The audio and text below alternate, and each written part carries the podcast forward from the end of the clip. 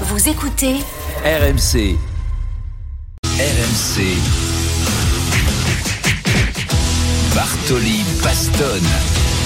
Quel avenir pour le Masters 1000 de Paris-Bercy? C'est la grande question. Le circuit ATP est en plein changement et le tournoi parisien ne semble plus vraiment d'actualité.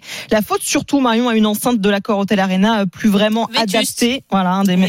Et un déménagement, du coup, euh, est envisagé. Je, je voulais connaître ton avis justement sur l'enceinte de l'accord Hotel Arena, anciennement Palais Omnisport de Paris-Bercy. Ça fait 37 ans que cette salle accueille le Masters 1000 euh, parisien. Pour toi aussi, maintenant, aujourd'hui, il faut du changement? Totalement, l'infrastructure est devenue complètement vétuste. Quand aujourd'hui on voit les images des matchs qui sont euh, joués sur le cours numéro un, franchement, entre guillemets, ça fait pitié. Euh, Il y, a, y a quasiment aucune hauteur de plafond, donc c'est vraiment pas digne d'un Master 1000. D'autant plus qu'il y a effectivement une refonte du calendrier ATP, où à partir, en tout cas, le dernier des derniers délais, c'est 2025 pour que tous les Master 1000 soient combinés, donc 96 joueuses, 96 joueurs pour le tableau principal, plus les joueurs de double.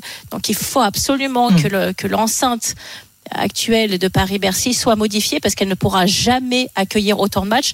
Je, je souhaite quand même signifier qu'aujourd'hui, dans la structure actuelle, les cours d'entraînement sont situés derrière la gare d'Austerlitz et également dans le gymnase du ministère des Finances. Donc à moins que vous désiriez également avoir euh, une discussion avec votre contrôleur fiscal, mais sinon je suis pas certaine, voilà, je suis pas certaine que d'aller s'entrer dans le gymnase du ministère des Finances soit totalement euh, une des, des Hmm. infrastructures dignes d'un Master 1000. Donc c'est c'est obligatoire. Après où Eh oui, c'est ça. va se euh, la déplacer. Ça c'est la grande question. question. Est-ce qu'il va rester sur Paris? Est-ce qu'il va y aller ailleurs? On parle beaucoup de, Eric. de, de la défense euh, Arena, notamment, euh, qui est une salle beaucoup plus grande euh, aussi. 40 000 places. Voilà. Est-ce que ça, ça te semble être une bonne solution? Ça me semble être une bonne solution. Moi, j'avais envisagé quand euh, d'ailleurs je voulais euh, réorganiser un WTA 500 à Paris en indoor pour remplacer l'ancien euh, Open qui se déroulait au stade de Coubertin. On avait justement prospecté auprès de la, cor- de la Défense Arena pour voir si c'était possible de le faire. En fait, c'est un stade résident du Racing 92 en rugby. Ils vont être également hôtes justement de la natation et du water polo au JO. Donc, ça me semble nettement plus favorable. Mais attention, en termes de nombre de cours, ça va être quand même une gestion pour arriver à découper entre guillemets cette arène en plusieurs morceaux et en plusieurs cours qui va pas être aussi évidente que ça. Donc je pense qu'il y a la ville de Lyon qui s'est également positionnée. Ouais, et tu parlais justement tout à l'heure aussi, Marion, de, cette refonte du calendrier du circuit ATP. Euh, Est-ce qu'on doit s'inquiéter euh, pour le tournoi parisien? Est-ce qu'à terme, on peut envisager qu'il disparaisse ou pas?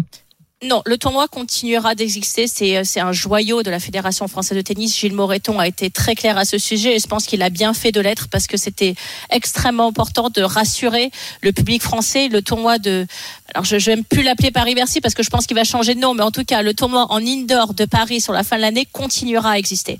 Simplement, il va falloir euh, faire preuve d'ingéniosité, faire preuve de capacité d'adaptation, mais le tournoi continuera à exister. Et ça, le tournoi de Monte Carlo est le seul, le Masters de Monte Carlo sur terre battue, à avoir un statut extrêmement particulier.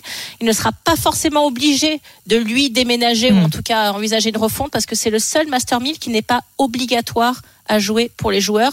Les autres Master 1000, si vous n'y participez pas, vous avez d'énormes amendes et également une sanction au niveau des points du classement.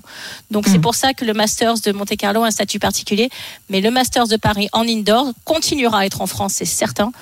Dans quelle ville et à quel endroit Il va falloir étudier tous les projets. En tout cas, le tableau aujourd'hui euh, est plutôt intéressant. On va retrouver Novak Djokovic, euh, notamment, qui est de retour après deux mois Un d'absence. énorme plateau, tu Et puis dire. Carlos Alcaraz aussi qui Eh sera oui. euh, au rendez-vous. Euh, Marion, il y a Eric Salio qui me souffle une petite question pour toi parce que c'est vrai que l'équipe de France de Coupe Davis se cherche un capitaine. Apparemment, des, des noms Ah, féminins circulent et le tien aussi. Alors dis-nous tout.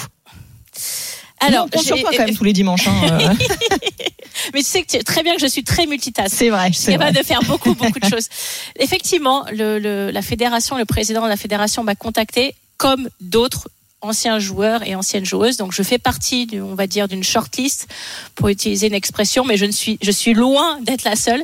Et en tout cas, on sera interviewé, on sera euh, certainement questionné sur nos projets, nos ambitions, la vision qu'on a de, de ce rôle-là.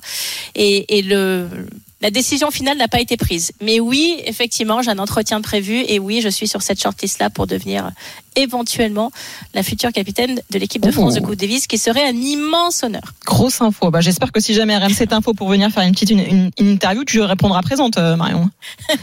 Surtout si c'est Eric. c'est ça, c'est ça. Absolument. Effectivement. Bon.